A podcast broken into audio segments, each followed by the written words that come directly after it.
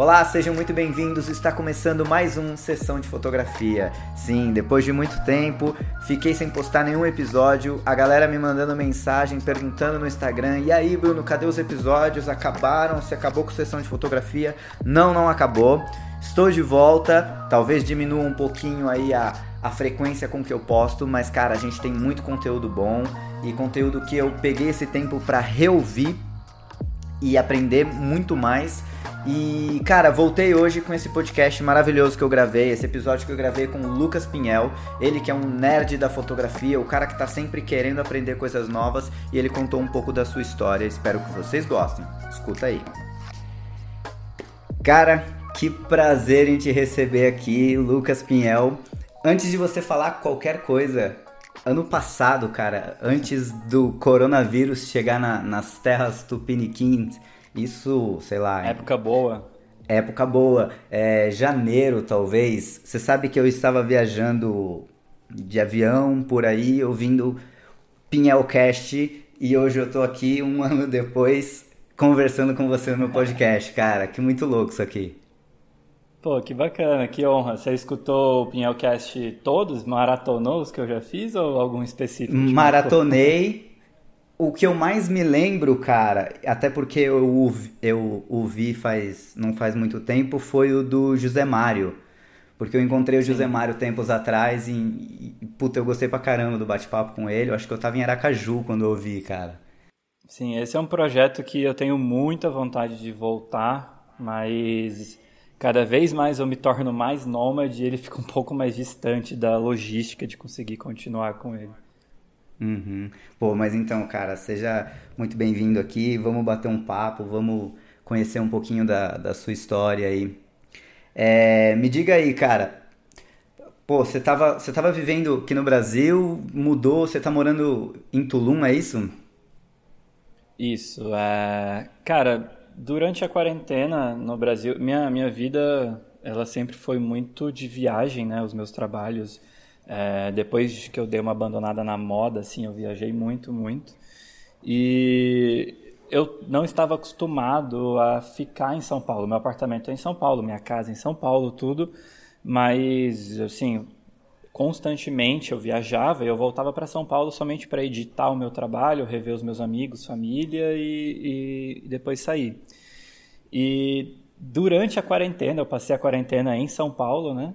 Eu foi um baque bem grande para mim assim, não no sentido de que ah, não estou viajando, sou acostumado a viajar, não por isso, mas no sentido de eu amadureci muito e mudei muito o meu, a minha cabeça durante as viagens que eu fiz em 2018, 2019, que eu não estava me sentindo. Quando eu, eu finalmente fiquei em São Paulo por meses seguidos, eu vi que não, não era condizente com o lifestyle, a vida que eu gostaria de levar, que eu gostaria de. que eu não estava próximo das coisas que eu me importo, da natureza, da praia, de ter uma vida um pouco mais pacata, uma qualidade de vida maior. Uhum. E aí eu decidi me mudar para Tulum e cá estou, por enquanto, né? Até o próximo destino.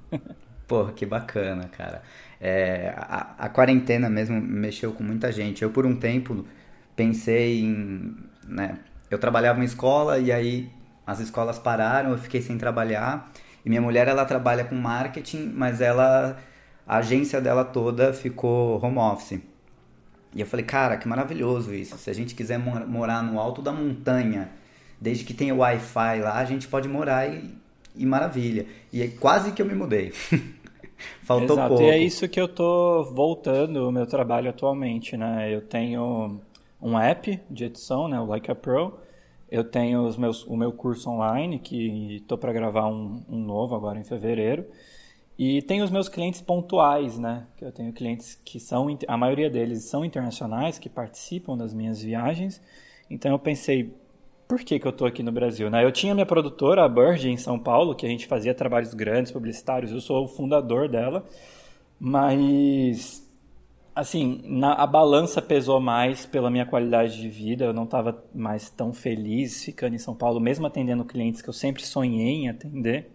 Simplesmente é importante frisar que tudo é uma questão de ciclo, né? Eu mudo, eu mudo constantemente o, é, os meus objetivos, o que eu quero fazer. Então, não necessariamente o que eu estava fazendo era ruim, quem faz isso é ruim, é simplesmente porque eu mudei o meu objetivo.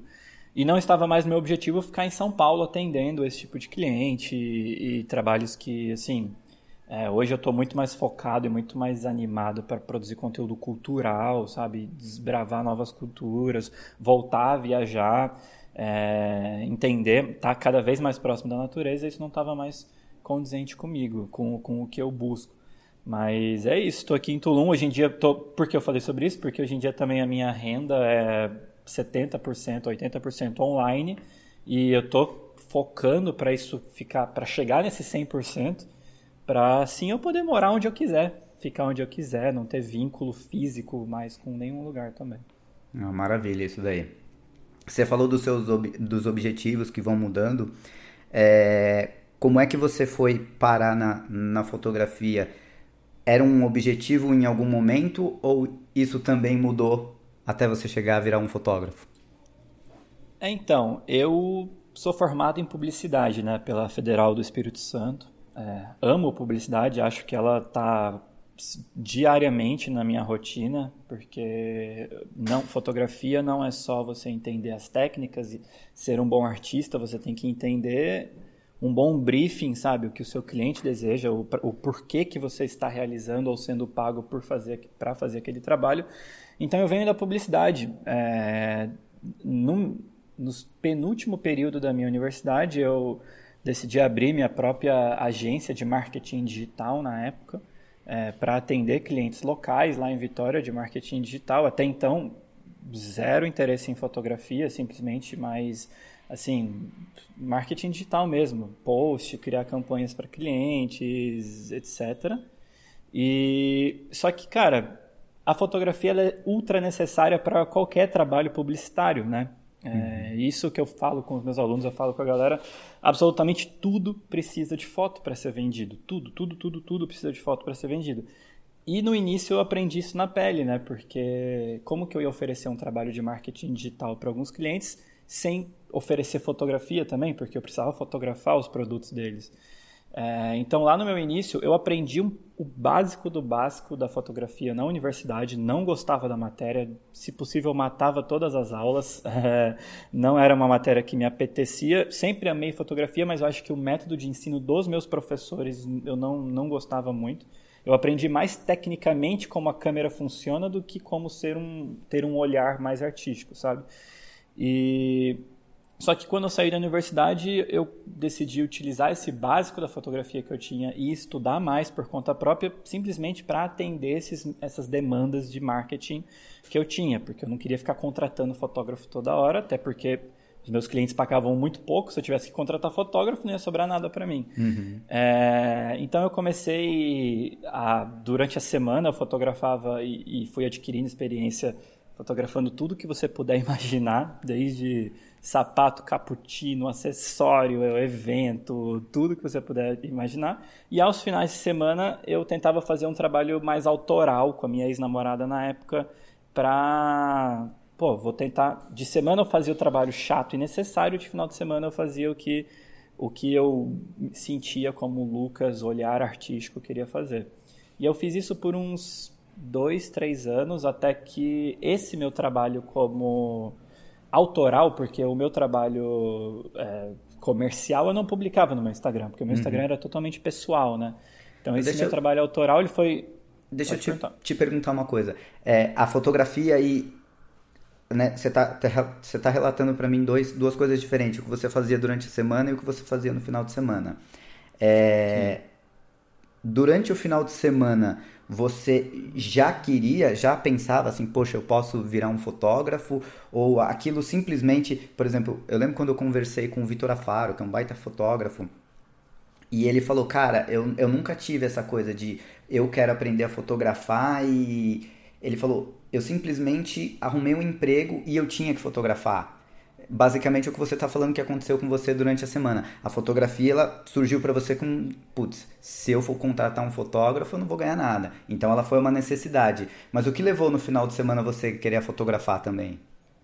Cara, o que me levou no final de semana eu querer fotografar é, é só respondendo direito sua pergunta, eu não tinha ambição nenhuma em ser fotógrafo. Uhum. É, só que eu sempre fui apaixonado por arte. Assim, as, as matérias que eu mais amava na, na universidade era história da arte, era cinema, essas coisas assim. E eu sempre fui nerd nesse sentido, eu sempre tenho facilidade de estudar muito, ser autodidata no que é de, do meu interesse, sabe? Uhum. Então, no caso, arte é do meu interesse.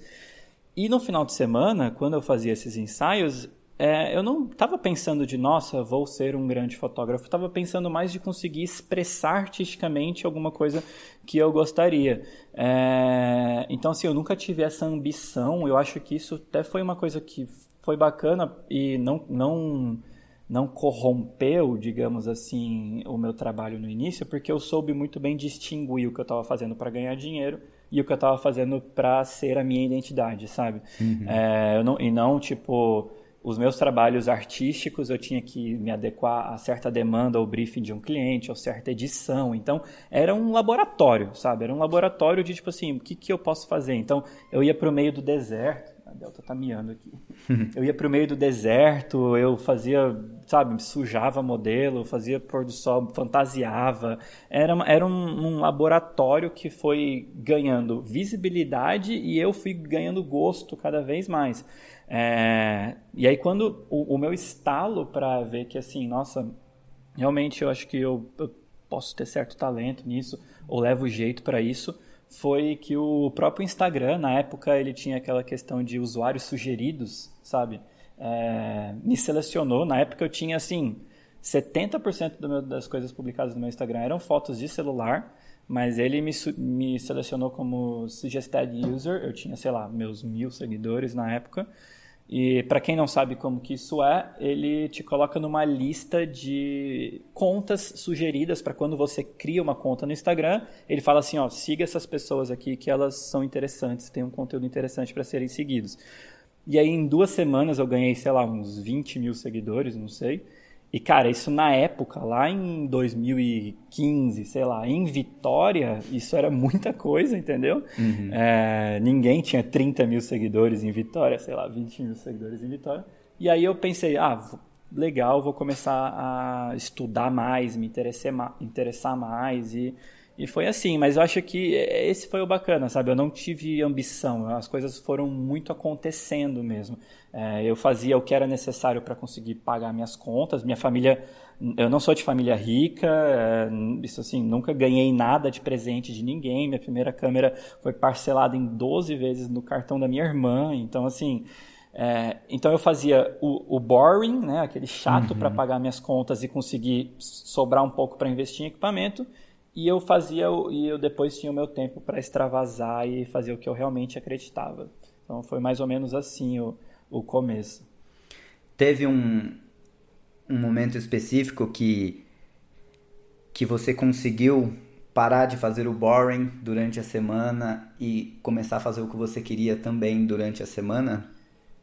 Então, é importante frisar mais uma vez que isso fez sentido na época, não faz mais hoje em dia. Uhum. Mas quando eu estava com. Depois que eu já tinha um certo tempo fazendo esse trabalho artístico mais autoral, eu sempre gostei muito da moda.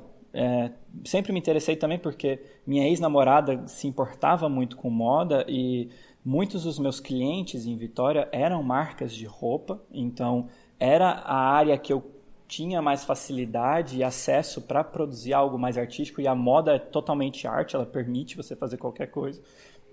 E só que depois de não sei quanto tempo, eu não sei com exatidão datas, eu acho que foi 2016 isso, depois de sei lá dois anos fotografando, é, eu recebi um convite, eu estava no meu escritório da minha agência lá em Vitória, que estava crescendo, tinha vários clientes pagando FII mensal, já era assim, eu já tinha uma empresa de marketing digital grande, consideravelmente, considerando que eu tinha 20 anos, 21 uhum. anos, sei lá. É, eu recebi uma ligação de algumas blogueiras, criadoras de conteúdo de São Paulo, e eu, eu sou de São Paulo, mas eu morava em Vitória na época, é, me convidando para ir para Grécia com elas, porque elas am amaram o meu trabalho e queriam que eu fosse o fotógrafo dessa viagem delas da Grécia. E, e, assim, eu recebi essa ligação no meu escritório em Vitória. Nunca tinha saído do Brasil. Nunca tinha saído do Brasil. É importante frisar isso porque tem muita gente aí que já foi para Disney com 15 anos, viajou com os pais. Eu nunca tinha saído do Brasil. Tinha viajado muito pelo Brasil, mas não, uhum. não fora. E assim, sem nem pensar duas vezes, ainda com a minha produtora aberta, todos os meus clientes, eu falei, claro, topo, quero conhecer, quero sentir como, como vai ser isso, né? E, e eu topei para essa viagem. É, deixei, conversei com os meus sócios na época, falei, oh, vocês aguentam aí por duas semanas? Eu, eu saí e eu era uma peça muito importante no trabalho, mas eu queria experimentar essa viagem. E eles toparam, me deram força para eu ir e eu fui, cara. E, e acho que esse foi o gancho para tudo começar, né? Porque é, é, é interessante, estou falando bastante aqui, mas é, é importante, eu acho que falar, contextualizar isso. Mas é, é interessante contextualizar que o contexto é uma coisa muito importante. Né? Na época que eu fiz essa viagem, em 2016, é, com essas criadoras de conteúdo, era, era um momento de boom do, das redes sociais e das marcas de varejo em São Paulo, né? Tipo, uhum. que fotografa muito com influencer, com blogueira e tal. E, e, elas eram muito acostumadas a sempre fazer a mesma fotinha, aquela foto de look, aquela foto com fundo totalmente desfocado e tal. E eu, que era um cara totalmente aquém e fora desse mercado, falei, mano, eu vou fazer do meu jeito. Elas me chamaram, eu vou fazer do meu jeito.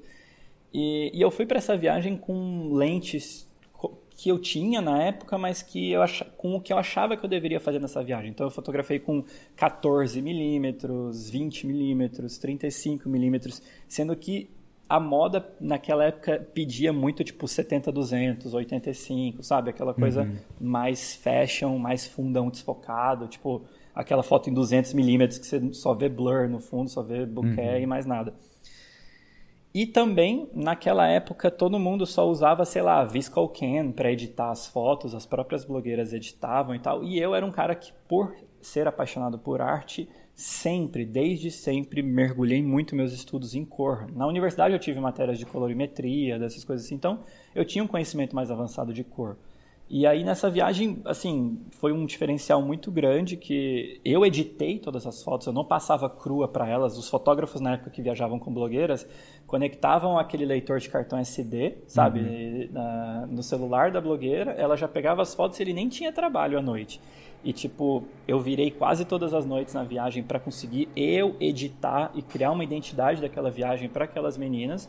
E para elas foi uma novidade muito grande, para mim foi uma novidade muito grande fazer fotos com 14 milímetros, sabe? Uhum. Essa, essa viralizada que deu em fotos grande angulares em viagens, sabe? Essas paradas assim. Eu fui um dos primeiros, pelo menos no Brasil na época. E e assim, foi assim, aí eu voltei dessa viagem, é, o feedback foi ultra positivo, as marcas contratantes daquelas criadoras de conteúdo queriam que elas continuassem comigo, porque elas receberam um, um trabalho completamente diferente do que elas sempre tiveram, e eu voltei pro meu escritório em Vitória com a cabeça fritando de tipo assim, nossa, não é que é bom conhecer o mundo? não é que é bom viajar? Assim, nunca tinha saído do Brasil, fui conhecer Mykonos e Santorini, sabe? E, e, cara, e aí depois disso foi. Me convidaram para mais, mais uma na semana, no mês seguinte, para Nova York. E aí nessa para Nova York foi onde eu tive todo o estalo e minha cabeça mudou completamente de tipo, me apaixonei por Nova York, eu estava mais seguro e mais experiente do, já tinha viajado uma vez com criadora de conteúdo, consegui fazer um trabalho melhor e aí depois dessa viagem que teve uma repercussão muito grande, eu voltei para Vitória, eu falei para os meus sócios, ó, tô fora, quero sair, quero apostar nessa nessa carreira que eu nunca imaginei na minha vida, mas tudo que eu faço na vida é assim, eu aposto tudo, eu dou all-in uhum. e, e, eu vou lá e faço. Então foi assim que começou minhas viagens e foi assim que começou minha vida. Pô, que da hora, cara. Você falou uma coisa interessante também, né? Se alguém for chamado né, para fazer um, um trabalho desse hoje, é, pô, ninguém te contrata para fazer uma foto em, na Grécia para você desfocar todo o fundo, né? É uma coisa muito interessante que você fez, né? Pô, você mete uma grande angular, você mostra onde, onde você tá, você inclui a, a modelo na foto, é, mas tem pô, que ter o, aquele meio termo, né? Você tem que ter aquela foto de grande angular, mais aberta, mais lifestyle, mas você também tem que ter a foto que o cliente vai usar para vender. Uhum. E isso é uma coisa que eu sempre tive na cabeça por ter vindo da publicidade, por atender clientes de redes sociais. Eu sabia que eu não podia só entregar só um ou só o outro. Uhum. Então eu fazia aquela foto lifestyle linda, aquela que tipo ia funcionar para o meu Instagram, que não queria postar conteúdo fashion, queria postar conteúdo mais lifestyle, e fazia aquelas mais fechadas, detalhe da roupa para o cliente. E isso foi um olha, apesar de parecer simples, foi um diferencial muito grande, porque os caras que viajavam antes, eles fotografavam tudo de 70 a 200, sabe? Tipo, você não vai para Paris para desfocar a Torre Eiffel no fundo, sabe? Exatamente. Então, isso sempre foi muito claro para mim. Enfim, foi um, foi um diferencial do meu trabalho. Uhum. Eu, eu costumo perguntar isso para outros fotógrafos, às vezes existe esse, esse primeiro momento, às vezes não existe, talvez a gente até pule um pouco ou não na sua linha do tempo que você está contando aí, mas chegou um, teve um momento na sua, na sua trajetória que você gelou e falou, putz, é agora ou, ou nunca, é, agora eu tô aqui, eu tenho que fazer acontecer. Sim, eu sei bem qual foi esse momento. É, na verdade, eu, eu me coloco nesses momentos a cada seis meses. Mas o primeiro deles, e acredito que o mais importante, foi depois que eu voltei dessa viagem de Nova York, que eu senti que eu consegui expor. Eu, eu, senti que eu realmente não era mais um publicitário que fotografava, eu era um, um fotógrafo que publicitava também. Uhum. É, e eu conversei com os meus sócios, falei assim, cara, eu tô eu senti que surgiria próximos convites, né? Eu senti que foi muito fácil vir de uma viagem já para emendar em outra. É, e aí eu tomei a decisão de me mudar de Vitória e ir para São Paulo. E quando eu tomei essa decisão, é, isso acarretou consequentemente em vender, é, sair, não vender, mas sair da, da, da, agência que eu tinha fundado. É, não foi vender porque todo mundo, meus outros sócios também decidiram descontinuar e, enfim, a empresa acabou ali né, que na época já era Bird, mas eu simplesmente uhum. matei o nome e depois voltou a ser Bird de novo em São Paulo. É... E eu vim para São Paulo, cara, eu fui para São Paulo, né, não estou em São Paulo agora, assim, somente com a promessa de que eu poderia viver daquilo sem nenhum dinheiro guardado, assim, completamente maluco, sabe? E simplesmente com a gana de, assim, eu sabia que eu faria tudo que fosse necessário para eu conseguir viver daquilo. Uhum. E isso é um ponto positivo meu, porque eu sou muito determinado, sabe? Eu, eu tenho muita determinação. Eu sei que, puta, a, esse mês está apertando as contas, vou ter que virar a noite editando. Eu viro, porque eu faço o que for necessário para não depender de ninguém, pela, uhum. pela minha independência, né? Eu, eu, saí de, eu saí da casa dos meus pais com 15 anos, então eu já estou acostumado muito bem a isso. E, e foi esse momento. Quando eu fui para São Paulo é, bom, eu tinha saído de um negócio que era minha fonte de renda, eu abandonei simplesmente todos os meus clientes, passei para um outro amigo meu e, e falei assim, vou para São Paulo tentar a vida nisso, sabe? E, esse, esse, essa decisão minha que foi ultra arriscada, mas ela foi num contexto muito certo, sabe? De, de, de eu, eu senti que eu precisava me tornar disponível para estar tá para poder atender essas viagens, essas demandas desses influenciadores de São Paulo. E então assim esse momento foi foi, foi muito importante para mim. É, me lembro nitidamente dele até hoje.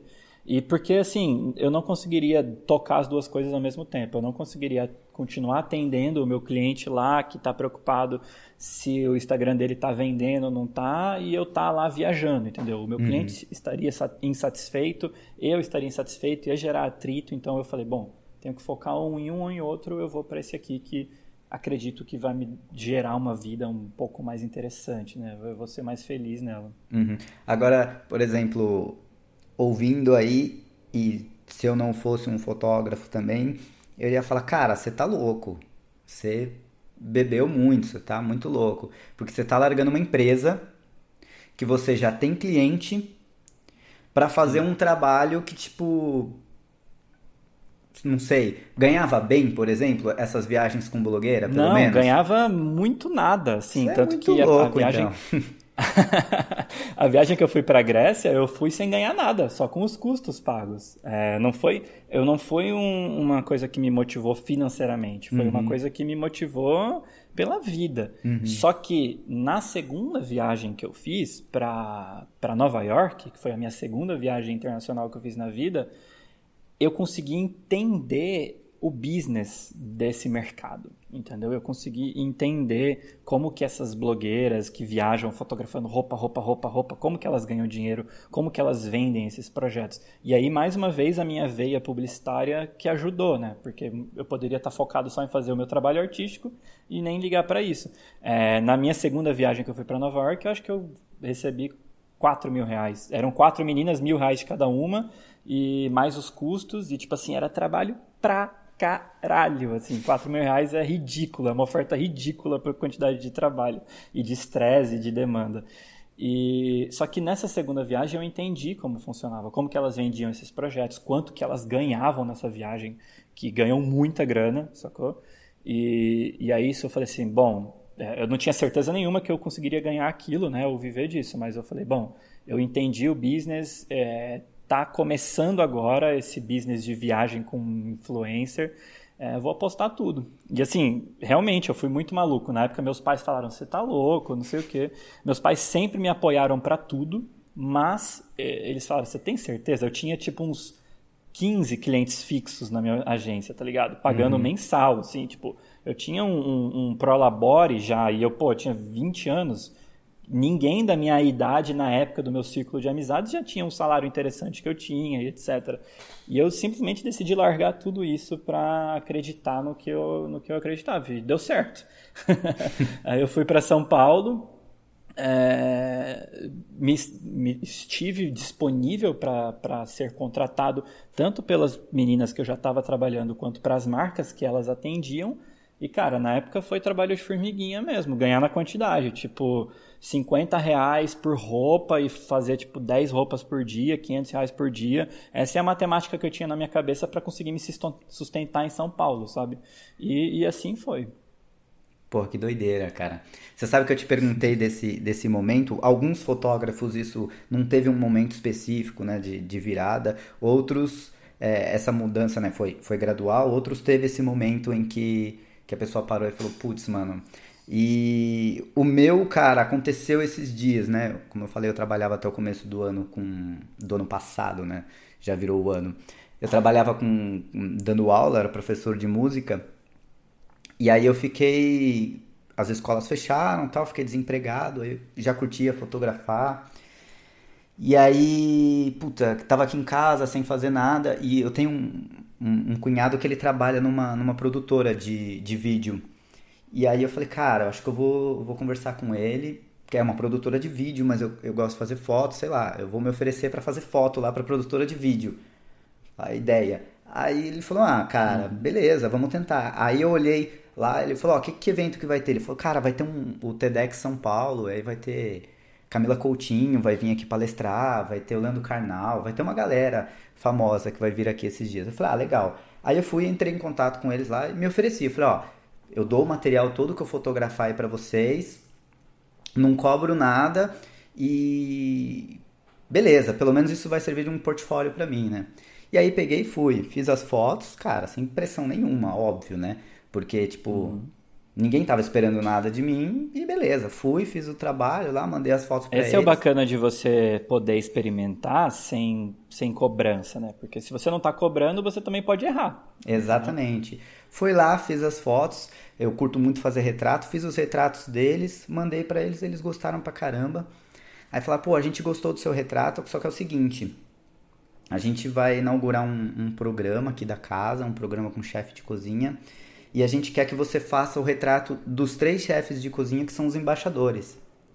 Então a gente, a gente negociou o valor, tudo mais, e falou, ó, seguinte, o, um dos embaixadores é o Alex Atala e falou: vem que você vai fazer retrato dele. Só que a gente quer foto de estúdio. Eu falei: puta, mano, fudeu. eu não a tenho flash. Já tremeu já. É, eu não tenho flash, eu não tenho luz, não tenho porra nenhuma e vou estar tá na frente do Alex Atala para fazer foto e puta, eu falei, ferrou, né? Falou, ó, a gente vai querer foto dele, vai querer foto dos três chefes juntos, vai querer foto na cozinha, vai querer foto assim. Eu falei, mano, ferrou. Beleza, aceitei o job. Aí eu falei, mano, é uma produtora de vídeo, fui lá um dia antes, eles montaram toda a luz que seria do cenário da cozinha. Aí eu rezando para sobrar alguma, algum equipamento deles de luz, de vídeo mesmo, para eu fazer a, a iluminação do, do estúdio. Aí sobraram alguns LEDs, iluminei do jeito que eu pude. Um dia antes, montei tudo à noite, fui embora para casa rezando. Falei, mano, tem que dar certo esse negócio, porque senão eu tô lascado. e aí voltei no outro dia, fiz as fotos dos chefes, ficaram boas pra caramba, os caras curtiram.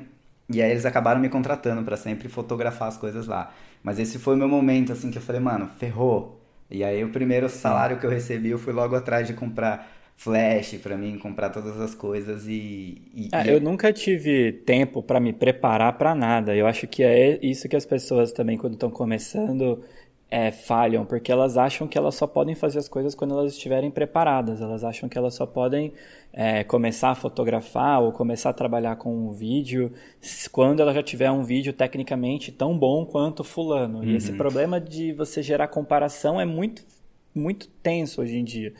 E a, a, verdade é que ninguém começou preparado já, sabe? Ninguém começou preparado. Todo mundo já começou experimentando, experimentando. É, eu também, cara. O, o bacana de eu ter distinguido o que era meu trabalho e o que era paixão, porque eu pude, assim como você, fazer qualquer coisa e sem responsabilidade nenhuma. Eu lembro de que aos finais de semana tem uma amiga minha que é DJ lá em Vitória a Jazz Benevides, e ela me chamava para eu ir fotografar somente ela tocando, tipo sexta, três da manhã, e eu ia simplesmente para experimentar, sabe? Uhum. Eu, é, eu não fotografava show, eu não fotografava evento, mas em, eu, em troca eu falava para ela, ah, eu posso pôr uns amigos para dentro? Ela falou, pode. Então esse era o meu pagamento, sacou? Uhum. E meus amigos curtiam a festa enquanto eu ficava lá no palco com ela testando, experimentando, entendendo luz, e foi um laboratório na minha vida, sabe? Isso isso eu tenho muito orgulho dessa trajetória, porque é, hoje conversar com essas pessoas que fizeram parte lá no início é muito interessante, sabe? É muito legal.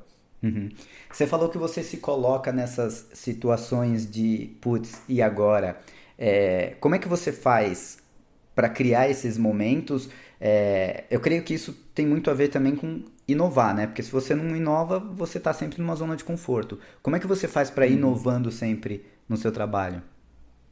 Cara, eu me coloco nessas situações de frio na barriga, sabe? Digamos assim, porque, pelo menos para mim, o que mais me inspira e me motiva é, são os meus próprios desafios. Então, é, por exemplo, até mesmo para me mudar para Tulum, é, eu vim para cá, larguei a minha empresa, larguei os meus clientes, eu larguei todos, todos os as empresas que me contratavam para trabalhos publicitários em São Paulo, eu sabia que eu simplesmente ia fechar a porta para todas elas, entendeu? É, e eu falei assim, vou para Tulum, porque se a gente não vai acreditar na, no nosso potencial e nos nossos planos, mano, ninguém vai acreditar, sabe? Então, eu, eu falo, eu brinco muito que eu sou muito acostumado a dar all-in nos meus planos, sabe? Já, já perdi muito fazendo isso, mas já ganhei muito, a balança é muito mais favorável para ganho, sabe? Uhum. Então, eu, eu me coloco nessa situação porque enquanto eu tô com esse frio na barriga, eu acordo motivado para fazer acontecer. É, a verdade é que eu não me permito ficar na zona de conforto nunca sabe? E, e, tem gente que, que tá na zona de conforto, e tem gente que aceita lá começar a ganhar os seus 5, 10, 15 mil reais por mês, que já é uma quantidade de dinheiro boa, tá ligado? E fala assim, mão, vou fazer isso até quando der, porque eu já tô pagando minhas contas, já tô tendo minha vidinha, etc. Só que assim, a, a, não é dinheiro que me motiva, não é porque eu tava ganhando 10 e eu quero ganhar 100 que eu tenho que mudar tudo mas é que eu não consigo, cara, eu não consigo ter rotina, eu não consigo entrar numa zona de conforto, é, não consigo. Então eu me coloco mesmo nessas situações, sabe? É, eu tô, quando, eu, quando eu batalho muito para alcançar uma parada, e aí quando eu alcanço, seis meses depois eu já não quero aquilo que eu batalhei muito para ter alcançado. Então eu sou complexo, cara. Eu acho que é, é difícil conviver comigo. Não, cara, é... não, eu acho que isso, isso faz todo sentido e te faz evoluir, né? Te faz crescer e tudo mais. Eu eu te vejo exatamente do jeito que você descreveu no, no começo aí, como um, um nerd e eu várias vezes vou recorrer aos seus vídeos que às vezes você libera lá no YouTube de dicas e tudo mais. Uhum. É... Cara, muita gente falou bem do, do seu curso e muita gente que fotografa pra caralho. Assim, então, pô, esses dias Léo Cavazana falou bem pra caramba do seu Sim, curso. Sim, o Léo eu, eu o conheci no meu curso, né? Ele fez meu workshop e nós nos tornamos amigos depois disso. Uhum. O Alessio, que inclusive foi que, que ajudou a gente a a estar tá aqui batendo esse papo, ele fala, cara, não, o Lucas, mano, o Lucas manda bem pra caramba, realmente, realmente, ele fala bem pra caramba. é, então você já conhece bem o Alessio. é, e aí, mano, muita gente é, evoluiu pra caramba. Como, como que você você meio que já falou disso, mas como que você estuda? Porque eu vejo que você é um cara que, pô, surgiu uma novidade e você tá aí, pô, você já tá sabendo, você já tá passando pra galera. Como é que você, como é que você vive, mano? Você tá o tempo todo pesquisando?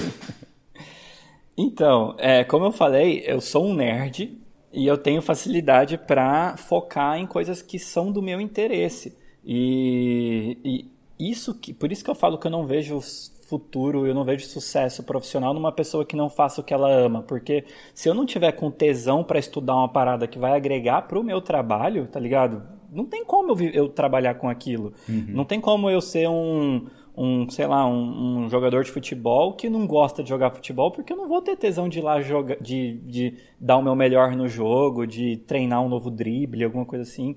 Então, é, eu sempre fui autodidata é, eu trouxe muita bagagem dessa questão cultural, de história, de arte que eu trouxe da, da minha universidade, mas tudo após isso foi sozinho. Uhum. Também vídeos no YouTube.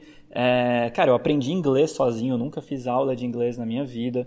É, tenho muito para melhorar ainda no inglês, mas falo fluentemente com qualquer uma das pessoas que, e clientes que, eu, que é necessário. E então assim, eu sempre tive muita facilidade de focar no que eu sei que eu precisava focar, sabe? No, no, que eu precisava e no que eu gosto. Então eu tenho muito tesão em estudar fotografia online. Eu tenho muita vontade de, de tutorial no YouTube, atrás de tutorial no YouTube, vir à noite. Eu, eu preciso até me policiar para eu ter limite, tá ligado? Porque hoje em dia é tão infinita a quantidade de conteúdo disponível na internet que você precisa saber dosar o quanto você vai consumir e as fontes confiáveis que você vai consumir. E isso foi uma das coisas que me motivou também a ter o curso online, porque é, eu já estudei muito na internet e já vi muita coisa errada, vi muita gente ensinando do jeito que elas fazem, que é um jeito completamente amador e completamente ruim. Então, quando eu desenvolvi o meu curso, é, eu já tinha testado muito presencialmente, né? Eu já dei muito workshop presencial no Brasil e eu sei o que, que funcionava, o que, que, não funcionava, o que, que a galera mais precisa, o que, que ela menos precisa. Então é diferente de quem está lançando pela primeira vez um curso agora, o meu foi testado 30 vezes antes, sabe? Uhum. Com, com mais de mil pessoas. E então, assim, o que me motivou a isso é que, cara, eu absorvi muito conteúdo é, e continuo absorvendo diariamente.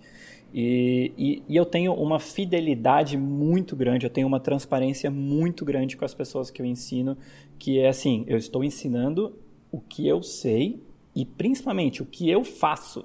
E quando eu digo que eu ensino o que eu faço, é porque eu ensino realmente como eu faço, do jeito que eu faço. Eu não escondo segredinho, eu não escondo nada, técnica, eu, eu realmente ensino o que eu faço e ensino exatamente a forma como eu desenvolvi essa técnica, sabe? A ordem de fazer as coisas, o caminho das pedras, digamos assim, mas que é um caminho das pedras que eu, conforme depois de cinco anos estudando na internet, fui moldando esse caminho das pedras, sabe? Então essa é a diferença de hoje em dia você, todo mundo pode estudar na internet, assim como eu estudei, assim como eu continuo estudando, mas, por exemplo, se essa pessoa já não fala inglês, ela já limita em 95% as fontes dela, porque todo o conteúdo produzido no Brasil, ele já foi produzido fora, ele foi traduzido e readaptado para o Brasil. Então, é, então assim, a, a, questão do meu curso é conseguir é, deixar mais acessível um conteúdo realmente de qualidade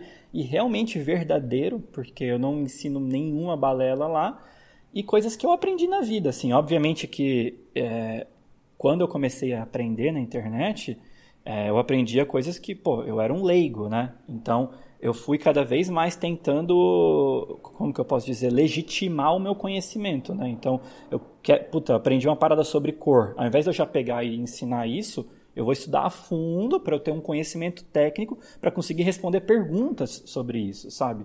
E é isso que eu vejo pessoas fazendo errado hoje em dia. Tem muita gente aí que mal começou na carreira ou mal sabe ou enfim já está lecionando eu, eu acho isso muito displicente eu acho isso muito perigoso não estou falando que eu sou melhor do que ninguém uhum. que meu curso é melhor do que ninguém mas é, é assim quando você se, se dispõe a ensinar alguém você tem uma responsabilidade muito grande na carreira daquela pessoa sabe e hoje em dia um dos meus maiores prazeres é, são os meus cursos que eu vou começar a gravar um outro agora em fevereiro porque assim, eu consigo ensinar mais pessoas como eu faço. Não necessariamente o melhor, não necessariamente tem N formas, ainda mais se tratando de Photoshop, Lightroom, você consegue chegar no mesmo resultado de caminhos completamente diferentes. Eu ensino o meu caminho, a minha técnica, e, e isso é realmente legítimo. Então, sim, eu sou um nerd que estuda muito, é, se aprofunda no assunto, legitima o conhecimento e depois passa isso para a galera. Não, porque o que eu acho legal é que assim, por exemplo, existem alguns fotógrafos que fazem vídeo no YouTube e galera, eu vou ensinar uma coisa aqui, uma dica foda. E aí você vai ver é uma coisa que tem 50 outros caras que já falaram e tipo não é nada de novo. E tipo, ele fala faça assim, assim assado. O que eu acho legal do, das coisas, por exemplo, é, vai, tem um, um vídeo seu lá que você ensina por exemplo, o, o brush e o rand mask, ele, que você. Uhum. No vídeo até você pinta o, o vestido da moça tal. Você, Puta, isso eu usei esses dias, cara. Teve, eu fiz umas fotos pra uma mina, ela falou, cara, meu cabelo. Eu achei que meu cabelo não tá com brilho suficiente. Eu achei que tá meio. não sei. Rapidinho eu fui lá, pá, pintei o cabelo da mina, range mask, blá, blá, blá, resolvi o problema em, sei lá, um minuto. E que se eu tivesse que ficar selecionando o cabelo dela ali todo, Sim. daria um puta de um trabalho. Então, assim, você não só ensina algo né, que tem nos seus vídeos no YouTube, imagino que o seu curso deva ter muito mais coisa. Não, é, é o YouTube são 2% do curso. E, e assim, são coisas diferentes que nem todo mundo ensina, e você não fala faça assim, você mostra o que você faz e explica o porquê. Eu acho Sim, que, cara, que essa, essa é uma preocupação que eu sempre tive, porque eu não posso ensinar mais do mesmo, até porque o mais do mesmo ele já está disponível na internet, ele já está aí livre para todo mundo, ele já sabe, ele não está agregando. É, é prático você aprender a estudar sozinho hoje em dia, sabe? Eu tenho que ensinar exatamente os segredos. Eu tenho que, ainda mais quanto conteúdo, enquanto conteúdo gratuito, porque no curso eu não escondo absolutamente nada, mas gratuitamente eu não posso também mostrar tudo, porque senão eu claro. estou onerando o meu produto, né? Então, é aquilo que eu falo. É, eu tenho um compromisso muito grande com a transparência que eu tenho com as pessoas, com, tanto com os meus seguidores, com a galera que consome o meu curso, com tudo isso, com, com, com esse público que eu tenho, que eu construí ao longo de vários anos. E isso é o mais legal, porque a galera acredita em mim, sabe? E, e quando. Isso é uma parada que demora para construir, demora muito. E eu vejo muita gente que está lançando curso ou ensinando coisas simplesmente por dinheiro, sabe? E, e juro, é uma coisa lucrativa, obviamente. É, um, uma das motivações é dinheiro, é, mais uma vez sendo transparente com todo mundo, mas a minha maior motivação, sem sombra de dúvidas, é a vida das pessoas que eu posso mudar e principalmente a gratidão que essas pessoas têm por mim. Então eu faço por amor. E eu vejo muita gente não fazendo por amor. E aí o problema de quando a pessoa não faz por amor é que ela não tem um apreço muito grande por aquilo. Ela vai fazer o que tiver que fazer da forma mais rápida para se livrar daquilo, sacou? Então, que é o que eu vejo, que é o que eu vejo gente ensinando coisas ultra básicas na internet, vendendo isso. É, eu recebo feedback de muitos alunos meus que falam: puta, Lucas, fiz o curso do fulano e puta que pariu, que dinheiro mal gasto, que tipo, eu tenho feedback de todos os cursos porque os meus alunos me contam, sabe? Uhum. Assim como provavelmente tem alguém que não tenha gostado do meu, ninguém é unânime né, claro. né, na, na, na, vida, e eu tenho total ciência disso, Mas, cara, é um comprometimento que eu tenho, assim, de eu vou tentar ensinar realmente coisas que façam a diferença na vida daquela pessoa e que sejam muito bem testadas e que sejam utilizadas por mim. E assim, cara, é, é é a forma que eu consigo que eu consigo lidar com as coisas. Eu falo muito isso para os meus alunos também que eu não vejo futuro, eu não vejo uma pessoa bem-sucedida hoje em dia se ela não for uma pessoa eticamente também boa, sabe? Se ela não for uma pessoa de valores, de, de sabe? Se ela não tiver os objetivos dela muito claros, e também se não for uma pessoa culta, porque não tem como você trabalhar com arte sem você gostar de arte, sabe? Tem muita gente que fala assim, cara, de onde você tira suas ideias? Aí você vai ver essa pessoa não consome arte. E arte, gente, não é, é também o Instagram, é também o YouTube, mas não é só isso, sacou? Você tem que ser cinéfilo, você tem que pegar livro de história da arte e olhar como que esses caras começaram, de onde esses caras vanguardistas tiraram essas ideias e então, assim, é, é, é isso que eu tento passar para a galera que, que eu ensino, para a galera que me segue, é que não tem caminho fácil, mas eu sei o caminho que funciona. Ele é, ele é difícil, ele é demorado, mas se você tiver determinação, funciona, sacou? Uhum. É, me, fala, me fala um pouco sobre a sua. Você falou aí de, né, de, de ter conteúdo, de, de ser culto, de, de né, consumir arte. Me fala um pouco das suas influências, não só dentro da fotografia, é, filmes que talvez fizeram sua cabeça, livros, não sei. Diga-me, vou deixar Cara, aberto. Eu, na época que eu estudava História da Arte na universidade, é, eu fui obrigado a engolir, né? Porque universidade, ainda mais a Universidade do Espírito Santo, ela é bem difícil na área de humanas, então era, era bem puxado, mas pelo menos, mais uma vez, eu estava estudando uma coisa que eu gostava, né? Uhum. Então, eu, eu engoli todas as, as questões de como o cinema começou, é, como que os primeiros, tipo, Monet, Da Vinci, essa galera toda, tipo, toda essa, essa veia artística, todas essas, todos os movimentos artísticos, de como eles foram, como que eles acabaram. Eu estudei tudo isso na universidade, entendeu? Eu estudei tudo isso. É, Dali, Duchamp, sabe? Toda a questão de o que, é arte, o que, que não é arte. É, eu estudei tudo isso e depois disso, eu sempre tentei, tipo, refinar o meu gosto, obviamente. Então, eu sou muito influenciado pela música, muito influenciado pela música. Eu sou apaixonado pela música. Antes da fotografia, é, o meu principal hobby era violão, que eu também aprendia sozinho. Eu comprei um violão e aprendi, olhava a cifra na internet, olhava como era o desenho dos dedos e, e ia, ia, ia, e tipo, e depois eu tava tocando super bem, mas aí eu não consegui conciliar com fotografia. Ou eu fotografava ou aprendia violão. Aí eu larguei o violão. E então assim, a música ela me inspira muito. Eu, eu adoro realizar um exercício que eu inclusive eu realizo muitas vezes com os meus amigos, que é tipo fechar o olho e imaginar o que, que essa música está criando, o ambiente que essa música está criando, sabe? É, muitas vezes eu tenho, eu tenho playlists minhas que, tipo, nossa, essa música me fez imaginar uma pessoa correndo na praia, por exemplo, sabe? Uhum. Então, e eu guardo isso. Então, a música me marca muito, sabe? Ela me, me, me inspira muito. E também o cinema, cara, porque não tem como. A, a, o filme, ele é a evolução da foto. É, é, é, natural, assim, quando você não tem como você gostar só de foto ou gostar só de filme. É, é simplesmente uma questão evolutiva, sabe? É, o, o, bons filmes eles têm boas fotografias e é foto em movimento, né? Uhum. Então o, o, cinema, eu sou apaixonado por cinema. Eu, eu, eu costumo assistir filmes pelos diretores que eu gosto. Então eu olho um diretor de fotografia que eu gosto ou um diretor que eu gosto de de cinema mesmo. E aí eu zero todos os filmes que ele já fez, entendeu? Tipo, eu acabo zerando. Então, cara, eu tenho livros de toda a galera. Eu, eu, eu gosto muito de consumir arte, então minha veia criativa, inspiracional, ela vem, ela vem disso, ela vem da arte mesmo. Pô, que bacana. Você sabe que esses dias eu, eu postei uma. Eu, eu fiz uma foto e postei a legenda, porque eu tava. Uma coisa que eu gosto muito em música e que eu admiro é que existem alguns, alguns músicos que fazem uma música simples e que os caras são foda pra caralho. E, e, eles fazem isso com uma elegância justamente por conta da simplicidade que eles fazem. Então, assim, uhum. por exemplo, sei lá, Marvin Gaye. Cara, puta de um gênio. E E a música do cara é simples. Sim. Sei lá, Ella Fitzgerald. E, e aí eu comecei a. Eu falei, cara, eu espero que um dia toda essa elegância que eu escutei um dia chegue na minha foto.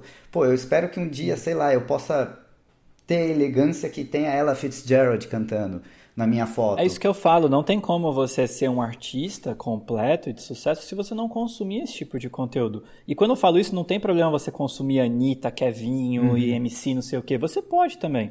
Só que quando alguém me pergunta que tipo de música você gosta de ouvir, eu gosto de ouvir música boa, música tecnicamente bem feita, música que me traga uma, um sentimento, ou ela me conte uma história. E, e aí, para você ouvir isso, cara, você tem que estudar, você tem que mergulhar, sabe? Eu sou um cara que eu falo que minha profissão número um é Spotify, criar playlist no Spotify, que eu tenho milhares de playlists lá, e, e depois fotografias. Agora, minha profissão uhum. número um é Spotify. Então, a música realmente é uma parada que me inspira muito, eu viajo muito com a música, é, eu gosto muito de, tipo, escutar a música, imaginar filmes que eu poderia, clipes que eu poderia fazer daquela música, sabe? E, e aí, criativamente, você consegue imaginar a fotografia disso também, sabe? Você ser inspirado por ideias e tal. É um, um, uma coisa interessante, quando um amigo meu estava aqui, o Rick, é um mexicano que mora lá em Bali, é, a gente quase toda noite tava, pegava o iPad, eu botava uma playlist minha aqui de músicas somente instrumentais no talo de volume e a gente ficava desenhando uma música eu, uma música ele o que, que a gente imaginava com aquela música, tá ligado? Uhum. E é uma música instrumental, então você pode imaginar qualquer coisa. E, e, cara, isso é um exercício criativo muito interessante, sabe? Que e, e, essas coisas só estimulam ainda mais você se tornar uma pessoa criativa, que no final das contas é o que importa, né? Sim. É, você precisa sempre ser criativo. Uhum. E você, eu não sei, eu tava pensando nisso esses dias, por exemplo, antigamente, sei lá, eu nasci em São Paulo, mas fui morar em Ubatuba. E lá eu tinha um amigo, a gente gostava, gostava muito de, de rock, heavy metal. E, e, era muito difícil naquela época porque não tinha internet, não tinha muita coisa. Então a gente conseguia, ele, sei lá, conseguia um CD e a gente ia para casa para escutar aquele CD. Hoje, com a facilidade que a gente tem de tipo, putz, eu quero ouvir o que for, a gente digita lá, dá play e a gente ouve. É, ficou muito muito simples conseguir alguma coisa. Você consegue, e era um exercício que eu estou querendo voltar a fazer, porque eu fazia antes e não faço hoje, parar e simplesmente escutar? Sim, cara, isso é uma coisa muito interessante porque faz total sentido isso que você está falando. É, tanto que uma das coisas que eu mais estou sentindo aqui, falta aqui no México, é da minha coleção de LPs porque em São Paulo, é, exatamente por ser um aficionado por música, eu estava colecionando LPs das, das bandas que eu realmente mais gosto e que eu admiro, e dos álbuns que eu mais admiro. E por que, que eu acho um, um exercício muito interessante? Porque hoje em dia todo mundo é muito acostumado a ouvir playlist, playlist, música, músicas pontuais, pingadas. Só que se você gosta da música X desse cara, por trás daquela música existe um álbum, existe um contexto de vida que aquela pessoa. As outras músicas podem não ser tão boas quanto aquela que você gosta, mas elas foram produzidas na mesma época daquela uhum. música, sabe? Na, na, mesma, na mesma semana, no mesmo mês, elas, elas possuem uma identidade juntas, sabe? Então, um exercício que eu gosto muito é ouvir álbuns e não playlists. Eu crio playlists porque ouvindo álbuns eu vou selecionando as que eu mais gosto mas eu, eu adoro ouvir álbuns e por isso que eu colecionava LP, porque aí eu colocava o LP para tocar, você não fica pulando música, cara. É, uhum. é, na sequência, uma atrás da outra, e você tem que respeitar o LP acabar para depois não tipo ouvir uma música troca o LP, ou ouvir outra música troca o LP. Você não uhum. faz isso, sabe? Sim. E, então é uma forma que eu encontrei de tanto prestigiar os artistas que eu mais gosto, de comprar uma obra física deles e não ser somente escutar num streaming, como também entender o contexto de inspiração que ele estava na época que ele produziu aquela música, sabe? Então, quando eu pego uma música, sei lá, do Pink Floyd, do álbum Animals, é... eu não posso. Ah, puta, eu gosto dessa aqui, eu vou escutar só essa. Mas, cara, todo álbum conta a mesma história, sabe? Ele uhum. faz um sentido, ele é todo amarrado. Então, é um exercício interessante para as pessoas escutarem álbuns. E eu faço muito isso. Eu escuto, eu crio muita playlist, mas no meu dia a dia eu escuto álbuns de música. Não, da hora. Mas a, a, a, o meu questionamento é, por exemplo, de não sei, cara, eu acho que a gente hoje tá muito. As coisas estão muito rápidas, sabe? É, eu vejo, por exemplo, minha mulher olhando o, o, Instagram e ela vai passando as coisas muito rápidas. Eu falei, cara, não deu tempo de você ver nada pela velocidade Sim. que você passa uma coisa. E aí a sua foto, aí eu fico pensando, a sua foto tem que ser realmente muito boa para aquele dedo ligeiro parar na sua foto e, ah, o que que tem aqui?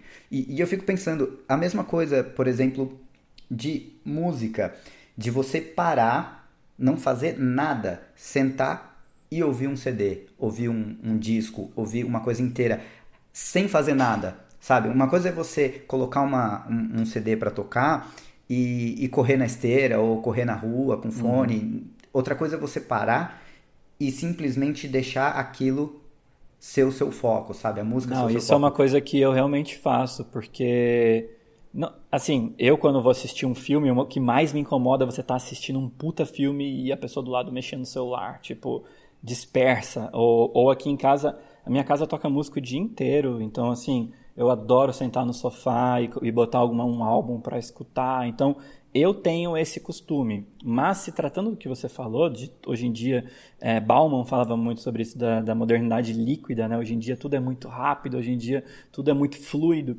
E se tratando de redes sociais, de Instagram ou de YouTube, existem já inúmeras estratégias, né? As pessoas estudaram como reter as pessoas, como ter legendas que engajem mais, é, como fazer uma foto que impacta mais. Então, tem muita ciência por trás disso, né?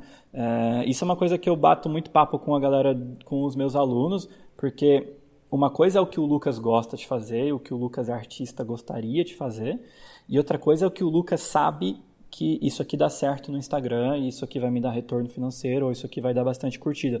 Então, quando eu vou publicar alguma coisa, eu já sei exatamente o que vai bombar mais e o que vai bombar menos, entendeu? Uhum. Só que tem várias técnicas, né, cara? Tem, tem muito estudo. E aí, mais uma vez, a publicidade me ajuda nisso, porque eu estudei muito produção de conteúdo para mídias sociais, na época que eu tinha minha, minha agência de mídias sociais. Então, tem muita técnica, mas eu concordo com você. Hoje em dia está muito, tudo muito fluido, sabe? Muito perecível, né? Acho que essa é a palavra. Tudo, tudo perde o gosto muito rápido. Eu posso fazer uma puta foto, mas que a pessoa vai olhar por três segundos e nunca mais vai olhar, entendeu? E aí, mais uma vez que eu volto na importância do vídeo, né? O vídeo é uma parada que você precisa assistir, sabe? Ele uhum. te retém por mais tempo. É, um vídeo com uma boa fotografia é uma foto assistida por muito tempo, sabe? Tá contando uma história. Então, hoje em dia, o que eu mais estudo é vídeo, né? Eu, tenho, eu ensino fotografia, etc. Mas o que eu mais estudo, sem sombra de dúvidas, é filmmaking, né? Storytelling, tudo isso.